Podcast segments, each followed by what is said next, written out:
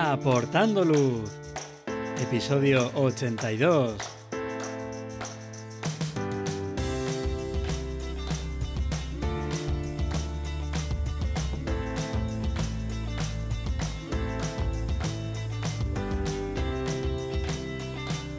Hola, ¿qué tal? Bienvenidos a este nuevo episodio de Aportando Luz, el podcast en el que hablamos de fotografía nocturna, su técnica, consejos y equipo.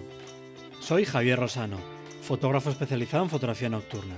Os recomiendo que os paséis por mi web javierrosano.com, donde podréis ver mis últimas fotografías, el blog con consejos y fotografías nocturnas explicadas y podréis también acceder a la formación online. Tenéis disponibles cursos para aprender la teoría, la iluminación, la composición o el procesado en fotografía nocturna. Pasad por la web y echad un vistazo a los cursos. En el episodio de hoy vamos a hablar sobre la fotografía de la luna.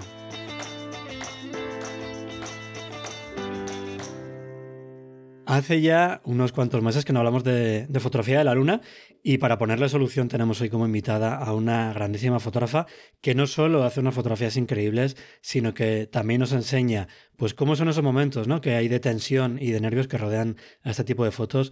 Y es que hoy está con nosotros Jessica Rojas. Buenas Jess, ¿qué tal estás? Hola Javi, ¿qué tal? Muy bien, yo encantado de tenerte aquí en el podcast como invitada y con ganas, con muchas ganas de, escucharte eh, hablar de tu fotografía, de esa fotografía que vives con tanta pasión y que se nota más en cada publicación que haces. Así que nada, mil gracias por, por, pasarte. Y antes de empezar, para la gente que no te conozca, cuéntanos porfa quién es Jessica Rojas. Vale, pues ¿quién es Jessica Rojas? A ver, eh, te lo digo una, una presentación así de currículum, ¿no? Venga. Pues estudié audiovisuales, el FP, no la carrera, allá por el 2010 en Madrid. Luego me dieron una beca en EFTI para estudiar fotografía y estudié fotografía. Y he estado trabajando en ello desde entonces. He trabajado, la verdad es que en todos los ámbitos que tienen que ver con audiovisuales, en absolutamente todos, he estado en todos. Y bueno, unos más que otros. Descubrí la fotografía nocturna en EFTI con un profesor que, que, le, era un apasionado de los de la life painting. A día de hoy no me acuerdo de su nombre, me encantaría acordarme y buscarle, pero no me acuerdo de su nombre. Y se lo dije a Mario y me dijo que a lo mejor él lo conocía, que me iba a ayudar a buscarle. Así que si Mario estás escuchando esto, ayúdame. Momento sorpresa, sorpresa. ¿Qué pasa el profesor de FT? Exacto. No, es que era muy apasionado. Dices, me dicen de mí que soy apasionada. Pues este profesor era súper apasionado. de hecho, nos ofreció llevarnos fuera de clases una noche hacer light painting a todos los que quisiéramos, una sesión de estas de iluminar un coche con las estrellas y levantamos las manos 4 de 10 y no se hizo. Qué pena. Pero era una muy buena idea. Y nada, desde entonces pues he estado loca con el cielo nocturno, me encanta y he estado estudiándolo por mi cuenta de maestros como Mario, últimamente de Tony Sendra, de Ramón, ¿no? últimamente de los grandes de la luna. Y aquí estoy lunática perdida. No sé qué decirte, estoy muy obsesionada con la luna. Creo que eso se ve. Se ve, se ve, se nota en tu trabajo. Y antes de empezar a grabar, lo estamos comentando, que tienes pendientes relacionados con la luna, la camiseta relacionada con la luna, la funda del móvil. Y te preguntaba si entran en tu casa ahora artículos, cualquier cosa que compres que no tenga relación con la luna o ya todo es temático. Ya todo es temático. Además, ya como, como yo estoy en eso todo el rato, el otro día una chica me presentó a su gato. Mira, este es mi gato, se llama Luna. Digo, vaya, qué casualidad. Entonces, como que últimamente todo me recuerda todo. Sí, ¿verdad? Sí. ¿Y mm, esta pasión por la luna y por el espacio en general, de dónde te viene? Desde pequeñita. En mi pueblo no es reserva Starlight, pero tiene un cielo, unos cielos muy limpios.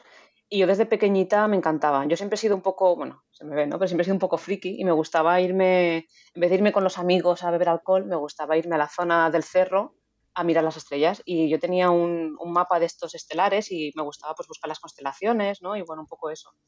Nunca se me ocurrió fotografiarlas porque no tenía un buen equipo y, tampoco sabía qué se podía hacer hasta que encontré a este profesor. Hasta entonces las observaba y me gustaba. Qué guay, qué bueno.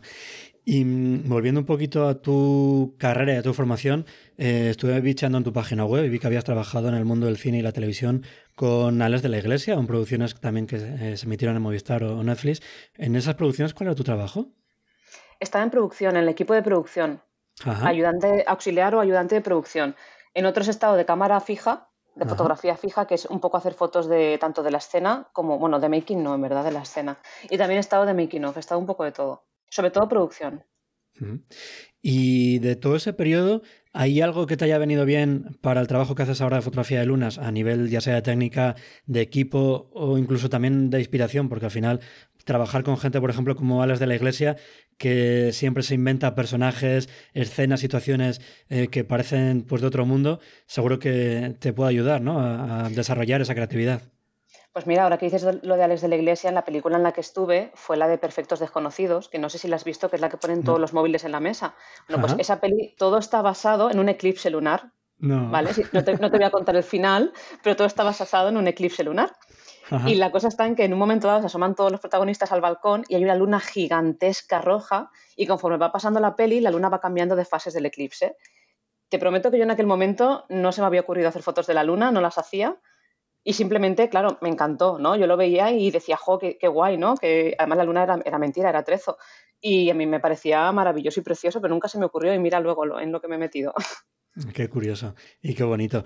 Y mm, comentabas antes cómo entraste en la fotografía nocturna con este profesor de, la escuela de EFTI, eh, que antes a ti ya te apasionaba el cielo, las estrellas. ¿Y cómo se juntan esas dos pasiones y derivan en la fotografía de luna que haces ahora? ¿En qué momento? ¿Qué ocurrió?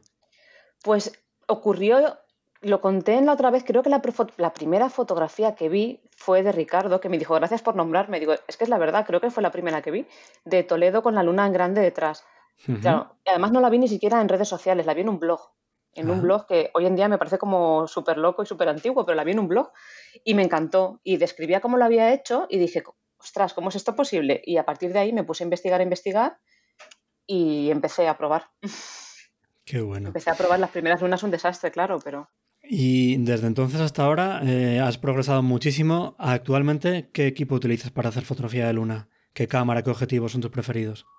Utilizo una Nikon D750 que me la compré en el 2012 y sigo usando la misma cámara. Y el objetivo que tengo ahora es un 200-500 de Nikon y la verdad es que ya lo uso para todo, incluso a veces lo he usado incluso para Vía Láctea, que sé que es una locura, ¿no? El 200, pero a veces incluso para Vía, porque es que me gusta mucho, la verdad. Qué bueno. Y además de este equipo básico de cuerpo y objetivos, ¿tienes algo especial en tu equipo? No sé, un trípode diferente, algún accesorio, por ejemplo, un soporte para el extremo del tele, duplicadores, algo que sea para ti indispensable ahora? A ver, creo que indispensable no hay nada porque además a veces, de noche evidentemente no, pero si la luna es de día, me pongo tan nerviosa que a veces, y quiero sacar tantas, tantas, tantas fotos de tantos puntos distintos que al final voy corriendo cámara en mano. Así que es, muy loco con el tele, pero a veces cuando es de día, pues entonces al final, ¿qué es imprescindible? Pues si me pongo a correr cámara en mano, nada, yo y la cámara. Unas botas. Claro, unas buenas botas. Pero por ejemplo, utilizo un, soporte para el teleobjetivo de Newer, que la verdad es que me funciona bastante bien para sujetar el, el tele. A veces uso un duplicador cuando quiero disparar directamente a la luna, de la marca Kenko bueno, a veces el trípode, pues por ejemplo, el que utilizo ahora es Vanguard, voy a empezar a utilizar los de Benro. Y bueno, es que tampoco he encontrado algo que sea súper imprescindible, ¿sabes? No, no hay algo que te digas, mira, sin esto, bueno, sí, sin la cámara. Sin el tele no podría, pero más allá de eso, y sin fotopills. También, ¿no? Es que sí que hay veces que hay algún accesorio que de repente encuentras en un vídeo en YouTube o en, no te voy a decir en un blog porque me vas a llamar antiguo, pero algo que dices, ostras, ¿y cómo he podido yo vivir sin esto? Lo pequeñito que es, lo barato que es y lo que me ayuda eh, en mi trabajo. Y mm, justo comentabas ahora eh. ¿Tú planificas todas tus fotos con antelación o hay algunas que dejas un poquito la improvisación? Pues no sé, que vas a un sitio que sabes que es interesante, pero llegas sin saber al 100% lo que vas a hacer. Hay de todo. Vi a Ramón este fin de semana y justo me preguntó sobre esto. Me lo preguntó un poco en tono de broma, ¿no? De cómo es posible que planifiques cinco lunas al mes, ¿no? Un poco por el, vídeo este que hice con Mario. Explicándoselo me doy cuenta de que realmente hago un poco de todo. Hay como dos, tres lunas, digamos, ¿no? En un mes, que son las importantes para mí, que son las los proyectos que yo he visto a lo mejor grandes o son importantes, y luego el resto las dejo un poco a la improvisación. Es decir, yo sé que voy a hacer la puesta de luna, a lo mejor todavía no tengo muy claro dónde, pero para mí es importante, y ahora aquí viene el tema de las redes sociales, ¿no? Para mí es importante crear contenido y tener siempre como un banco de imágenes de, mucho trabajo. Entonces, aunque no la tenga lista, yo no voy a desperdiciar las lunas. A no ser que esté nublado, no, no voy a dejar de hacerla. Y si no la tengo lista, pues pienso, esto ya sí me sale mucho de cabeza, ¿no? Pienso sé más o menos por dónde sale en verano, más o menos por dónde sale en invierno, y pienso, pues mira, ahora va a seguir más o menos por esta zona, esta zona cerca de Valencia o no pues busco en el mapa y voy con dos horas antes y lo miro. Qué bueno. Y mm, los que nos centramos en fotografía nocturna con iluminación o de Vía Láctea, evitamos, y de hecho casi hasta podría decir que odiamos, esas noches en las que hay luna, porque eh, pues eso te molesta muchísimo a la hora de hacer esas fotografías. Tú que estás en el otro, por llamar de alguna forma, bando, sales las noches eh, que no hay luna a hacer fotografía nocturna de paisaje, de Vía Láctea, comentabas antes que sí que haces, ¿es bastante frecuente que lo hagas? En verano sobre todo. Este invierno pasado dejé el trabajo que tenía y entonces como estaba más libre dije, ahora voy a hacer también cuando no hay luna, es cuando voy a empezar a hacer otro tipo de nocturna que además es en lo que yo empecé. Yo también hace muchos años no me gustaban los días de luna porque me fastidiaban las fotos.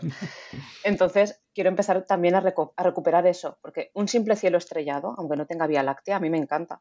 Entonces digo, me apetece recuperar eso. Y he empezado a salir más. Pero claro, es que no me da el tiempo para todo.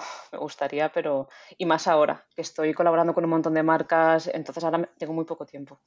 Claro, además tienes ahí ya fechas de compromiso y ya es otro, otro rollo. Pero bueno, sí que es verdad que al final que te gusten las dos eh, disciplinas es una pasada porque no desperdicias ninguna noche. O vas a hacer una cosa o vas a hacer otra y es un, es un lujazo. Y mm, cuando tienes que escoger un sujeto, yo que sé, por ejemplo, vas a planificar un viaje ¿Y qué es lo primero que buscas en ese sitio? ¿Monumentos? ¿Algún elemento natural que te llame mucho la atención? ¿Qué es lo que más te gusta fotografiar? Monumentos naturales, a ser posible, como por ejemplo Bárdenas, el, desierto de Bárdenas, que hice fotos hace poco. Y si no es natural, monumentos. Lo primero que busco son monumentos, siempre. Y luego ya lo demás. ¿Tienes alguno favorito por la zona de Valencia que te guste mucho fotografiar? ¿Monumento natural? Natural no. Nada. De castillos me gusta mucho el de Viar, que siempre si alguien me, pregunta qué haría por aquí, diría el castillo de Viar. Pero de monumentos naturales no. Te toca alejarte un poquito más, ¿no? Es que Valencia es todo, es todo plano, es todo costa construida, además de edificios. Entonces no tiene, no tiene acantilados, no tiene nada. Bueno, te toca viajar entonces, ¿no? A aprovechar viajes que hagas por ahí para hacer esas fotografías de, de luna. Hace unos cuantos meses ya la Agencia Espacial Europea hizo una selección de astronautas, eh, astronautas que van a trabajar en la Estación Espacial Internacional, quién sabe si algo más, si tipo Luna, tipo Marte, y entre ellos había dos eh, astronautas españoles, Pablo Álvarez y Sara García, y de repente, un día en tu perfil publicas unas fotos impresionantes con ellos y con la Luna de fondo. ¿Cómo surge ese trabajo con, con ellos? La historia de los astronautas es sin duda eh, un sueño para mí, ¿eh? de verdad. A día de hoy sigo, hablando con Pablo, que él ahora está ya en la ESA, formándose como astronauta, y a veces me manda fotos de lo que están haciendo. Y, la verdad es que es como, no sé, es un sueño para mí, no te, no te voy a mentir, soy una friki, es un sueño. ¿Cómo surge? Pues me escribió la ESA allá por finales de noviembre para decirme que iban a hacer colaboraciones con algunos fotógrafos para compartir sus mejores fotos. Y yo les dije que vale, que genial, que por supuesto, imagínate, ¿no? me dijeron que, que para enero sería la mía, que cada mes hacían una y, que si me venía bien, pues una semana en concreto, ¿no? El día 11 de enero. Y yo les dije que sí, ¿cómo me van a ir mal? Que a lo que ellos quieran, claro, o sea, imagínate. Y después de hablar con ellos, simplemente la vida, quiero decir, pues yo consumo podcast, consumo vídeos, ¿no? Y escuché un podcast en el que hablaban de esta noticia que justo es que salió la misma semana. Y me hizo, me hizo clic la cabeza y dije, ostras, es una excusa perfecta si les escribo diciéndoles que voy a hacer una colaboración con la ESA, Claro, si les escribo yo por mi cuenta, pues a lo mejor no me hacen ni caso. Pero si les digo que las va a publicar la ESA, a lo mejor aceptan, no sé, voy a ver. Y le, escribí a Sara. Y me contestó nada a las tres horas diciéndome que le encantaría. Y dije, vale, espérate. y ya le dije, mira, empezó a decirle fechas. En 15 días es la luna llena y en 17 días publicamos con la ESA. ¿Te viene bien? Y me dijo, sí. vale. Y en 15 días lo preparé todo. Fue súper loco. ¿Puede ser una de estas ideas que en tu cabeza está súper bien al principio, pero como crees que no te lo van a aceptar, dices, bueno, yo lo tiro y si cuela, bueno, pues ya veremos cómo lo hacemos. Por la cara que has puesto antes según lo contabas. Por supuesto. por supuesto. Además, yo escribí a la ESA porque pensé, imagínate que por lo que sea, no, les, sabe mal que yo haya utilizado la baza, ¿no? Y, me sabía, y les escribí y les dije, oye, se me ha ocurrido una idea, ¿os parece bien? Y me dijeron, sí, claro, tú haz lo que quieras, ¿no? Y dije, Vale, ok. Claro, ellos como no te ayudan, no me dijeron esto, pero es como nosotros no, ahí no pinchamos nada, si tú lo quieres hacer y lo consigues, genial. Y dije, vale, ok. Y yo, claro, te imagínate porque está el día 31 de diciembre, Nochevieja, hice ida y vuelta a Madrid desde Valencia. Llegué a Valencia a las 12 menos 5 para las uvas. para, buscar el sitio para hacer las ¿En fotos. Serio? Yo no conocía nada, o sea, yo no conocía un sitio de siluetas en Madrid. Ostras. Entonces, pues imagínate que fue súper loco y esto que dices, no, no creo que lo vaya a conseguir. Claro. Pero no voy a no intentarlo, ¿sabes? Y así surgió todo. Además, el día de la foto no era el día de luna llena porque ellos no podían. Ellos solo podían dos días después. Y además, como era Reyes, claro, fiestas de, Navidades, Pablo estaba en su pueblo con su familia y llegaba a Madrid ese día, el día, de la, día de la foto de la luna, media hora antes, llegaba a, Chamartín. Claro, yo le dije, a ver, de la zona de León es normal que los trenes se retrasen, que conozco, tengo amigos y suele pasar. Digo, como se retrase 10 minutos, no llegamos. No hay foto. claro, y yo todavía no, no, le escribía como para. De hecho, yo solo hablaba con Sara. Y estábamos Sara y yo esperando en San Martín, diciendo, esperamos que llegue a tiempo. Y justo llegó a tiempo y salió todo increíblemente bien, la verdad. Yo no las tenía todas conmigo, para nada. Qué guay. Pero sí sé lo que dices de. Bueno, esto, si surgiera sería la leche porque es una oportunidad increíble. No sé si pasará, pero mira, al final pasó. ¿Y cómo llegaste a la idea? Porque para la gente, bueno, dejaré el, enlace en las notas del programa para que vean tu publicación. Pero para la gente primero que no ha visto esa foto, cuéntanos un poquito cómo son esas imágenes que hiciste. Pues les hice todo, o sea, distintas imágenes, es decir, lo que sería una colección de fotografías, una, exposición en sí misma pequeñita, es decir, no me quedé solo con la silueta negra de dos personas, sino que les quise hacer también un retrato y fotos por separado. Entonces, hice todo eso en, el mismo, calculé una foto a 300 metros y luego otra a 60, en la que yo tenía que correr de un sitio a otro, bueno, todo, todas estas locuras que hago yo, ¿no? Y lo que quería era eso, que hubiera como, como toda una historia, que, no, que la historia no se contase con una foto, porque al final yo pensaba, una silueta negra pueden ser ellos o puede ser mi prima, ¿sabes? Por mucho making of que haga. Entonces, yo quería que la historia se contase con varias fotos. Y eso es un poco lo que hice. Y de hecho, eh, lo que decías de que no sea una silueta completamente negra, eh, en algunas de ellas hay incluso iluminación, ¿verdad? Para que se les vea mejor a ellos. Sí, utilicé unos focos, que esta fue la primera colaboración que hice. La cuento porque me hizo mucha ilusión, yo no colaboraba con ninguna marca. Y en ese momento, hablando con Newer, ellos me dijeron, te vamos a apoyar en este proyecto de los astronautas con lo que quieras, ¿qué necesitas? Y yo les dije, pues me necesito iluminación. Y me dijeron, ¿qué iluminación? Esto fue tres días antes, ¿eh? Y les dije, me dijeron, ¿qué iluminación necesitas? Y les dije, necesito esto, pero no va a llegar de China aquí. Y me dijo, yo te lo mando. Y llegó, llegó. Ostras, qué guay. Llegó. Qué bueno. ¿Y mm, cómo surge toda la idea de la fotografía? Eh, me imagino que el sitio, por temas de logística suya también, tendría que ser Madrid. Pero ¿cómo surge esa idea de también meter el casco y todo eso que, metiste en la, fotografía? Claro, yo quería que pareciesen astronautas, ¿vale? O sea, que fueran vestidos, pero conseguir un traje de astronauta en 15 días con navidades de por medio, pues era muy difícil, por no decir imposible. Aparte, yo como he dicho, dejé mi trabajo, o sea, yo tenía un trabajo que lo dejé, entonces tampoco tenía una super economía. Entonces compré dos cascos por Amazon, que son cascos de niño, entonces, claro, yo no quería que quedasen, porque no había de adulto, los de adulto a lo mejor costaban 300 euros más. Y, no eran bonitos, ¿sabes? Era como que el de niño parece más un juguete que es más real y los de adulto no, no me gustaron. Esta fue la idea final. Yo al principio tenía un millón de ideas. Yo compré una pecera de cristal grande porque mi idea, digo, le hago una foto a Sara de perfil con el, como si fuera una escafandra. Pasé por muchas fases ¿eh? de ideas y me pasé esos 15 días pensando solo en esta foto las escafandras me costaban 800 euros. Pues dije, vale, hay que buscar algo que se parezca, pero no lo sea. Y busqué distintos tipos de cristales, fui a un cristalero a ver si me lo hacía, bueno, súper loco. Y al final me tuve que quedar con la opción de los cascos de astronauta para niños. Les puse unos, unos LEDs por dentro para que se les iluminase la cara y tienen, tenían por aquí detrás el, el clic para iluminarlos. Y bueno, les puse una pegatina de la ESA y tal, y bueno, pues los puse un poco, los customicé. Y traje, yo les dije, como no puedo conseguir un traje, venir con una bomber, tipo bomber. Y ellos me dijeron, quieres que nos pongamos la chaqueta de la ESA? Y dije, hombre. Hace falta responder a eso. pues mira, ya está, da igual, no hay traje de astronauta, pero hay algo mucho más guay, ya está, la chaqueta y unos vaqueros y ya está. Por eso sí, poneros unas botas, ¿no? Que no vengáis con deportiva o lo que sea. Y ya está, así fue un poco yo. A mí también me preocupaba, digo, se va a ver que es un disfraz, quiero decir, se va a ver que es un casco de mentira, me preocupaba que quedase pues ridículo. Pero dije, bueno, mira, al final es una propuesta artística y en 15 días es que tampoco puedo hacer, no me voy a preocupar por eso, ¿sabes? Voy a hacerlo y, que quede lo, que mejor pueda quedar, ya está. ¿Y en esos 15 días llegaste a dormir algo? Porque imagino que con tantos problemas y tantas piezas que encajar, yo al menos no dormiría casi nada. No, y hubo y muchos más problemas que no te cuento, pero hubo muchos más, claro, porque al final daban nubes. Jolín. Daban nubes. es una época mala, además, claro. Claro, yo les decía, mira, si hay nubes, lo podríamos hacer al día siguiente. Y Sara me decía, yo no. y, Pablo me decía, yo sí, pero el día antes, o sea, es como que no se ponían de acuerdo por sus agendas. Y era como, vale, o sea, un tiro, un tiro, una oportunidad, ya está. De hecho, en la foto de la silueta se ve como detrás, como si hubiera humo. Ese humo son las nubes, que me vinieron muy bien, la verdad, me hicieron un efecto muy chulo, pero no eran nubes que amenazaban con tapar la luna. Bueno, al final, por suerte salió todo genial, así que enhorabuena por ese trabajo, por lanzarte a, escribir a todos estos, eh, no sé, personas que en principio parecen inalcanzables, que te van a decir que no, pero mira, al final salió todo bien, así que genial y felicidades.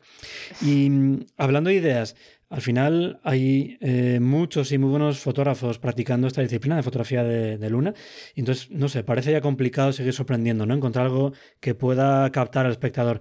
¿Crees que está ya todo inventado o que aún hay margen para hacer cosas que sean, no sé, diferentes, que sean nuevas? Yo creo que aún se pueden hacer cosas nuevas. Eso no significa que sean súper, súper novedosas, pero cosas nuevas sí, porque al final sí que es verdad que hay muy poca innovación, en mi opinión. Eso no es ni bueno ni malo, significa que para innovar hay que dedicarle mucho tiempo y mucho trabajo que muchos no tienen, es normal. Es que, es que al final, claro, es lo que decimos, no es llegar a una foto y ya está, es estar mucho tiempo planificando muchas cosas. Y cuanto más innovador seas, con más gente tienes que hablar y más trabajo conlleva. Entonces, claro, no es que seguramente a lo mejor tienen ideas otros fotógrafos, pero claro, es que hay que dedicarle mucho tiempo a esto. Hay que llevarlas a cabo. Pero bueno, yo creo que sí se puede a tu, a tu pregunta. Y mm, de todos los trabajos que has hecho hasta ahora, ¿cuál ha sido tu foto más complicada de hacer? Por todo lo que te he contado, te diría que la de los astronautas. Es que te iba a decir, como no sea esa, no me imagino cómo puede ser la siguiente. No por dificultad del terreno, sino por todo lo que conllevó. Claro, si lo cuento todo lo alrededor, la de los astronautas. Sí, ¿no? ¿Y tu fotografía favorita de las que has hecho hasta ahora? También. También esa. También. No es como yo la imaginaba. De hecho, hay algunas cosas que veo y no me gusta cómo quedaron. Pero claro, es que visto la situación, pues es lo mejor que puedo hacer. Luego, ese, ese, mismo, ese mismo mes que hice un montón de fotos, esto que digo yo hacer cinco sesiones en tal, pues enero fue un mes que empalmé un montón de lunas. Entonces, hice, me acuerdo, el Día de Reyes, hice una luna que no he publicado porque voy a hacer una exposición ahora en junio y era, formaba parte de esa exposición. Luego, el día siguiente, hice una foto en los molinos de Alcublas de aquí, Valencia, que son famosos, con 40 personas. Es verdad. O sea, que yo, también llevaba todo el mes organizando con una persona de Alcublas esto, aparte de lo de los astronautas. Y luego, a los, al día siguiente, me fui a Madrid para lo de los astronautas. Claro, entonces, la de los 40 personas para mí también fue súper difícil. Es una de las que te diría que fue muy difícil, pero claro, es que al día siguiente tenía la de los astronautas. Entonces, yo, yo pensé, mira, hoy no pienso en otra cosa más que en esto mañana en otra y ya mañana en Madrid ya me muero de miedo, pero hasta entonces, porque si no, claro, ese mes ha sido la más difícil, esas dos. Sí, no me extraña. Y encima también mezclado con festivos, que también te quita un poquito más de tiempo y le añade emoción a todo. Y mm, imagínate que tuviéramos todo el tiempo del mundo, todo el dinero del mundo, ¿qué fotografía te gustaría hacer con la luna? Lo que voy a decir es una locura. Quiero decir, lo que voy a decir es imposible, pero me has hecho. ¿Puedo decir algo imposible? Sí, claro, venga. No, no se puede hacer, es imposible hacerlo, creo. A, lo mejor dentro de 50 años. ¿Qué miedo me estás dando? Esto lo hablé con Pablo, el astronauta, y él me dijo que si alguna vez sube a la luna lo intentará. la foto es desde la luna hacer una foto de una silueta con la Tierra de fondo. Qué guapo. Que se vea el suelo, el suelo lunar, no tiene que ser una silueta grande, claro, que se vea la luna de fondo y una persona en la luna, como contrafoto. Además tienes lo bueno de que nunca va a estar nublado en la luna, o sea que mira, por lo menos esa planificación la tienes más fácil. esa es muy fácil. Bueno, pues solamente hay que hablar con la ESA, eh, ponerte la escafandra esa, la pecera que vas a comprar, y yo creo que ya estaría todo hecho. No, yo no subo, que la haga Pablo, que la haga Pablo. Hombre, ya que la idea es tuya, ¿no te gustaría ir a hacerla? Hombre, imagínate, yo creo que me moriría, me marearía mucho. ¿A ti que te encanta todo este mundo del espacio? Me encantaría. Oye, me escribió Elon Musk, de mentira, ¿vale? Era, mentira. Me escribió hace poco Elon Musk diciéndome que, si, que, si, no quería subir a la Luna en uno de sus viajes. Era mentira, era un, era un troll, ¿vale? O sea que, oye, a lo mejor estoy más cerca de lo que... Estás a un Elon Musk de verdad, de que sea eso real. Y mm, no queda ya nada de nada para el Ignite 2023, que será el sábado 1 de julio, en el que vas a estar tú como ponente. ¿Nos puedes adelantar algunas pinceladas de lo que nos vas a contar? Pues mira, yo creo que hablar sobre planificar, creo que está ya muy trillado y que al menos a la gente a la que le gustan estas fotos ya se lo saben de memoria y de gente mucho más top que yo. Entonces, más que hablar de planificar, eh, me gustaría hablar de, bueno, voy a hablar de cómo las hago yo, de cómo me organizo y de cómo, de dónde saco la inspiración y la creatividad para hacer, pues eso, cinco o seis lunas en un mes y cómo las organizo, porque al final para hacerlas, una, alguna, si, hago seis, al menos una tiene que ser doble, en el mismo sitio, pero cosas distintas y de diferentes distancias. Entonces, un poco cómo me organizo con todo eso. Uf, madre mía, no sé cómo sacar la energía para cuando llega ese momento tener ya todo listo y haber preparado todo súper bien para que dentro de lo que tú puedes hacer, que nada falle. Otra cosa es que luego vengan nubes y eso ya no depende de nosotros, pero, jolín, de verdad que el trabajo que lleva detrás de esa planificación, esos meses, es increíble. Y luego, además de la ponencia, tienes también un taller práctico que, si no recuerdo mal, es el día de antes, ¿verdad? El viernes. Sí, el día de antes. ¿Y en qué va a consistir ese taller? Va a consistir en lo que estoy empezando a acuñar como una maratón de luna y sol. O sea, al final, como lo que gusta de mí es la energía, ¿no? Pues un poco eso, hacer eh, primero la salida de luna, que sale primero, y una hora después la caída del sol. Es en la misma ubicación, que es por Paracuellos de Jarama, por ahí, pero van a ser siluetas distintas de manera distinta. Entonces, eh, de alguna manera es como, ¿queréis aventura, no? Pues venga, vamos a correr por la montaña todos juntos. Es un poco eso. Os veo subiendo por el acantilado de Paracuellos, campo a través. Muy bien, pues oye, con ganas de que llegue ya eh, ese día y de disfrutar de, tu ponencia y os dejaré en las notas del programa el enlace con más información al a 2023, em, del resto de ponentes también, de talleres prácticos, tanto el viernes como del sábado, porque si no recuerdo mal, para tu taller ahora mismo, en la fecha en la que estamos grabando, quedan solamente dos plazas, ¿verdad? Pues no lo, no lo he mirado esta semana, la semana pasada quedaban cuatro, no, no lo he mirado. O sea que ya sabéis, si queréis apuntaros al taller con Jess, hacedlo rápido porque quizás para cuando salga este episodio ya no hay eh, ninguna, ninguna plaza disponible. Y yo creo que lo hemos comentado ya durante todo el episodio, tú trabajas muchísimo todo el contenido que subes a redes sociales, siempre estás aportando cosas nuevas que, pues junto con tus fotografías, te permiten llegar a mucha gente, tener además un crecimiento bestial. Y por lo menos a mí, pero vamos, yo creo que en general a todos los fotógrafos nos suele dar muchísima pereza el tema de las redes sociales y eso quizá también se acabe notando eh, en nuestras publicaciones, pero tú transmites yo creo que justo lo contrario, ¿no? Se nota que te encanta también ese trabajo por la eh, sencillez, la naturalidad con la que haces todo eso. ¿Tú tienes alguna formación relacionada con las redes sociales o con imagen de marca que te permita eh, tener esa soltura y esa creatividad? Sí, el verano pasado estuve haciendo cursos por mi cuenta la cosa está en que cuando, o sea, yo estudié audiovisuales, como he dicho, y trabajé en cine, en televisión, y eso estaba, estaba muy bien, pero aunque no lo parezca, estaba muy mal pagado y son muchísimas horas. Yo me acuerdo en una peli trabajas una media de 15 horas al día de lunes a domingo, ¿vale?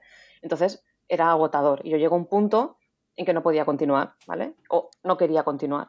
Entonces, al final, el, si quieres seguir viviendo de esto, el, el, avanzar, ¿no? Como decirlo, la transformación obligatoria son las redes sociales, es crear contenido para redes sociales porque otra opción son las bodas, que también las hice y no es que tenga nada malo, sino que no, es, no me apetecían. Otra opción son eventos, que también los he hecho, vídeos de estos para empresas también, pero al final ninguno de ellos es un trabajo de todos los meses, por así decirlo, ¿no? Siempre tienes que estar buscando nuevos clientes, nuevos tal, y eso me agotaba mucho también. Pero sin embargo, crear contenido para las redes sociales sí que es algo para todo el año y que toda empresa necesita. Entonces hice un cambio a eso, me formé en eso, estuve trabajando en una empresa eh, como responsable de las redes sociales un par de años y mi jefe no me dejaba la creatividad que a mí me gustaría. Por, es uno de los motivos por los que lo dejé y dije, pues mira, todo lo que estoy estudiando y que me gustaría hacer, lo voy a aplicar a mí, a mí misma, a las lunas y a lo que hago. Y bueno, no, no, ha ido mal, la verdad. No ha ido mal lo que, lo que he aplicado. No, desde luego que no, porque vamos, eh, el crecimiento que has tenido ha sido bestial. Y mm, entre tus publicaciones, además, es habitual encontrar esos vídeos en los que se te ve corriendo, eh, lo que decías tú antes, ¿no? Cámara en mano por caminos y campos. ¿Eso es un contenido que eh, esa idea de mostrar lo que hay detrás, lo planificas de alguna forma antes de decir, mira, voy a este sitio y voy a intentar grabar el cómo lo hago, o es algo que surge en el momento? Pues depende. Mira, por ejemplo, ayer subí un vídeo de Coldplay con Ramón y ese, por ejemplo, aunque no lo parezca, me surgió sobre la marcha. ¿En serio? No es algo que yo planificase, ¿sabes? O sea, yo el día de antes avisé a Ramón de que iba a estar allí, de que quería hacer una foto con el Tibidabo después del concierto, y él me dijo que, y le pregunté, digo, si te apetece venir, y me dijo, ah, genial. Y yo tenía una planificación y él me dijo, te voy a hacer una mejor. Yo tenía una a tres kilómetros y él me dijo, mira, te voy a mandar una a seis que está mejor. Digo, venga, va, pues hacemos la tuya, venga. Y entonces quedé con él por la tarde, se quedó mi cámara porque yo no la podía entrar al, estadio. Y yo tenía el hotel muy lejos, no tenía dónde guardarla. Y, le, dijo, pues mira, te la guardo y luego quedamos. Venga, estupendo. Y yo pensando, hablando pues con él de los reels, de tal, dije, jolín, estaría guay que hiciéramos algo juntos, algo corriendo por ahí y tal, y me encantaría unirlo a que es algo, porque al final es la, verdad que es que voy a un concierto de Coldplay desde, desde Valencia directa, que me tiro casi tres horas de concierto y que me voy de madrugada directa a hacer la luna corriendo. O sea, es una historia guay que la gente tiene que saber. Y dije, pues ya está, voy a meter a Ramón voy a ver si desde el estadio en algún momento se ve la luna y la grabo. Y le mandé un audio a Ramón desde el estadio en el concierto y le dije, oye, se me ha ocurrido esta idea. ¿Te parece bien? Ahora cuando, cuando llegue al coche, ¿te parece bien si nos grabamos? Y me dijo, sí, claro. Y fue surgiendo, en este caso, ¿no? Por ejemplo. O sea, pero es que no descansa, no puede ser que estés un concierto de Coldplay pensando si se ve la luna grabando un vídeo. ¿Hay algún mes que tú estés relajada que digas, mira, esta luna paso? Nada. No, no. Sí que me pasa que planifico seis y a la cuarta digo, ya no voy a las siguientes. Eso sí que me ha pasado. Sí, pero bueno, llevando ya cuatro encima, que tampoco. Ya, sí. No está nada mal. Y mm, de todo el contenido que al final tú subes a, redes sociales, ¿no? Por ejemplo, vamos a centrarnos en Instagram. ¿Qué porcentaje de tiempo dedicas a planificar, editar fotos y esas publicaciones complementarias? ¿Cómo es ese porcentaje?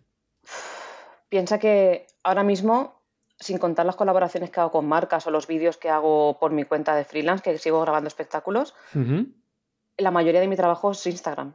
O sea, yo hago lo que hacía para otras empresas para mí. Entonces, yo tengo un calendario de publicaciones, o sea, yo para mí me lo tomo como una empresa, tengo un calendario de publicaciones, sé más o menos qué contenido quiero subir. Por ejemplo, yo me lo divido en reel de making of, foto de resultado final, foto de estos que son un carrusel que son varias, eh, como he subido la de Bárdenas, ¿no? Contando un viaje de varias maneras. Ahora, eh, ahora una foto mía, ahora, o sea, yo tengo diferentes, como las, las estas en la revista, ¿no? Como diferentes contenidos y me los divido, me los clasifico y claro, normalmente voy a un mes vista. Quiero decir, tengo un mes vista y publico tres veces a la semana. Esos son 12 contenidos al mes. Pues los tengo todos clasificados, con todo lo que ello conlleva de trabajo. ¿Y el reparto entonces entre fotos tuyas de luna con siluetas o monumentos respecto al resto de publicaciones? Imagino que entonces ganará por mucho esas otras, los vídeos, reels de making of, ¿no? Claro, claro, porque piensa que al final, por mucho que yo planifique seis lunas al mes, ¿vale? O cinco o tres, las que sean, hay meses que está nublado, si publico 12, 12 veces al mes, es 100% imposible publicar 12 fotos inéditas de la luna, pues es imposible, no hay tantas lunas. Por mucho que también haga sol y también haga vías ahí sí que no llego, eso es imposible. Y hablando también de redes sociales, em, yo creo que ya es algo que sabemos todos, pero por una cosa o por otra vamos dejando, y es que el vídeo en redes sociales pues cada vez va teniendo mucha más importancia. Y de hecho, eh, a mí me hace muchísima gracia este clásico reel en el que de repente aparece una foto con un pequeñito zoom y en el que soy una voz diciendo, Instagram, ¿no querías un vídeo? Pues aquí tienes una foto con un vídeo. Sí. ¿Crees que el contenido en vídeo va a ser igual o más de importante para los fotógrafos en el futuro? Yo te diría que ya es más, mucho más importante. Ya lo es, ya está pasando. Ya Instagram no, ahora está moviendo más los carruseles, porque los fotógrafos se han quejado mucho, mucho, y la, la, queja les ha llegado, pero las fotos así sueltas no las publicitan para nada. Al final tenemos que ver Instagram como una empresa. Instagram gana del tiempo que le dedicamos a ella. Y si la mayoría de la gente dedica tiempo a ver vídeos, Instagram te va a favorecer los vídeos. Y al final tenemos que tener en cuenta que Instagram compite con TikTok. Entonces, al final, yo también fui una de las personas que se quejó hace, mucho tiempo de esto, ¿vale? De, los vídeos, de los reels, del TikTok. Yo me quejaba también y yo no quería salir, yo no quería hacer estas cosas. Pero al final, si quiero utilizar Instagram para darme a conocer, pues entonces tengo que utilizar sus normas. Es una aplicación gratuita y o lo tomas o lo dejas. Hmm. Te puedes quejar todo lo que tú quieras, pero si no te gusta no lo uses. O sigue usándola a tu manera, pero no te quejes de que no te da alcance. Claro, que no te lo va a dar, es que no hace, es que no, no le interesa lo que estás haciendo. Sí, lo que decías tú, al final es una empresa privada con sus reglas de juego para intentar ganar mercado. Primero también, además, se vio muy claro, para competir con Snapchat, las stories. Para competir con TikTok, los reels. Todo eso va cambiando para intentar ganar, eh, no sé, pues alcance de la propia empresa de Instagram. Y o tú aceptas esas normas y juegas con ellas, o lo que dices tú, pues no tienes nada que hacer, o desde luego no tienes derecho a quejarte. Y hemos hablado todo el rato de Instagram, pero también estás en TikTok y es una plataforma que cada vez más fotógrafos utilizan, ¿verdad? Estoy en TikTok, lo que pasa es que no le dedico el tiempo que me gustaría porque TikTok es, si, Instagram te parece mucho trabajo, TikTok es por 100. O sea, TikTok es una barbaridad de trabajo. ¿No puedes reutilizar contenido, por ejemplo, los Reels directamente en TikTok? Sí que puedes, pero te, te voy a hablar a nivel de social media, ¿vale? De así de trabajo, ¿vale? Sí que puedes, claro que puedes. De hecho, lo, hacen todos y yo también lo haré. Pero si yo subo un reel a la semana, por ejemplo, a veces que ninguno, a veces dos, TikTok lo que te pide es uno al día como mínimo. ¿Cómo? ¿En serio? Entonces, por mucho, o sea, eso es lo que te pide como mínimo a la hora de, que, o sea, tú puedes subir lo que quieras. pero si quieres que el algoritmo, ¿no? Un poco sus reglas del juego, son uno al día y si son dos, mejor. Hay gente que sube seis al día, para que te hagas una idea. O sea, TikTok es una locura. Entonces, yo cuando me meta bien, que seguramente será este mes o el que viene, me quiero meter bien, me quiero meter siguiendo sus reglas del juego. Pero para seguir sus reglas necesito mucho tiempo, que ahora mismo no tengo. No me extrañas que subir uno al día me parece ya mucho, pero esa gente que sube seis al día, o acabamos haciendo bailes o no sé qué vamos a hacer entonces para tener tanto esa gente que sube seis al día son adolescentes haciendo bailes, exactamente. Sí. Qué miedo me da. Y mm, para todos aquellos, entre los que yo me incluyo, que las redes sociales nos dan mucha pereza o que andamos también un poquito perdidos con el vídeo, ¿nos darías alguna recomendación de, mira, una forma sencilla y que vienen súper bien es hacer esto con esto?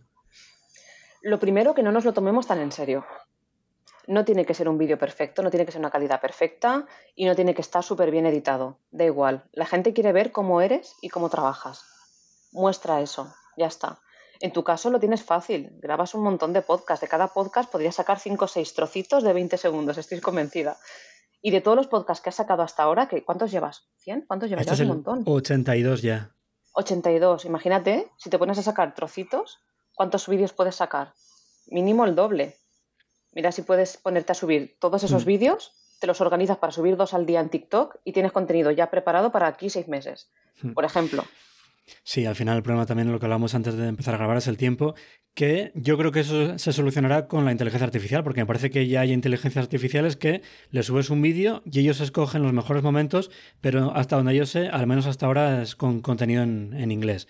Entonces, hasta que saquen el contenido español, tocará esperar porque yo no tengo tiempo tampoco para hacer todo eso. Me encantaría, obviamente, pero no me da la vida. Al final hay que centrarse en lo que yo creo que es más importante, en lo que es el, núcleo de, la parte esta de formación de fotografía y a tanto ya no puedo llegar ya.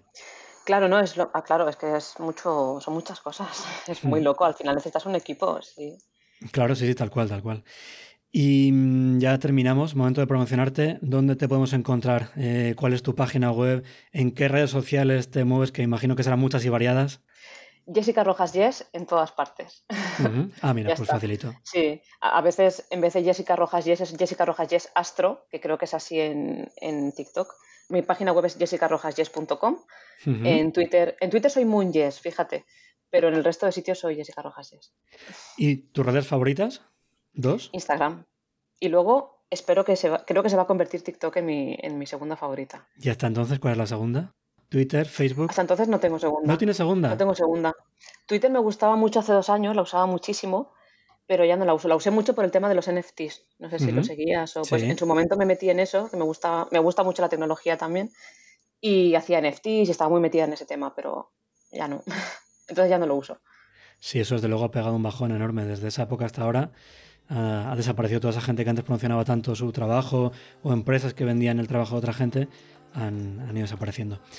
Pues nada, Jess, eh, me ha encantado de verdad charlar contigo, que te hayas pasado por el podcast para hablarnos no solamente de tus fotografías, sino también de todo lo que hay detrás, todo ese trabajo que muchas veces es un reel de 10, 15, 20 segundos, que parece que no lleva nada de trabajo, pero es muchísimo el curro que hay detrás. Así que de verdad, mil gracias por este ratito que has pasado con nosotros. Gracias a ti por invitarme. Un placer, Jess, un fuerte abrazo. Y hasta aquí este episodio en el que hemos hablado sobre fotografía de la luna. Si os ha gustado este episodio, Suscribiros para no perderos los próximos capítulos y si queréis colaborar para que el podcast llegue a más gente, os agradeceré vuestros me gustas, valoraciones y comentarios. Muchísimas gracias por escucharme y por vuestro apoyo. Hasta el próximo episodio.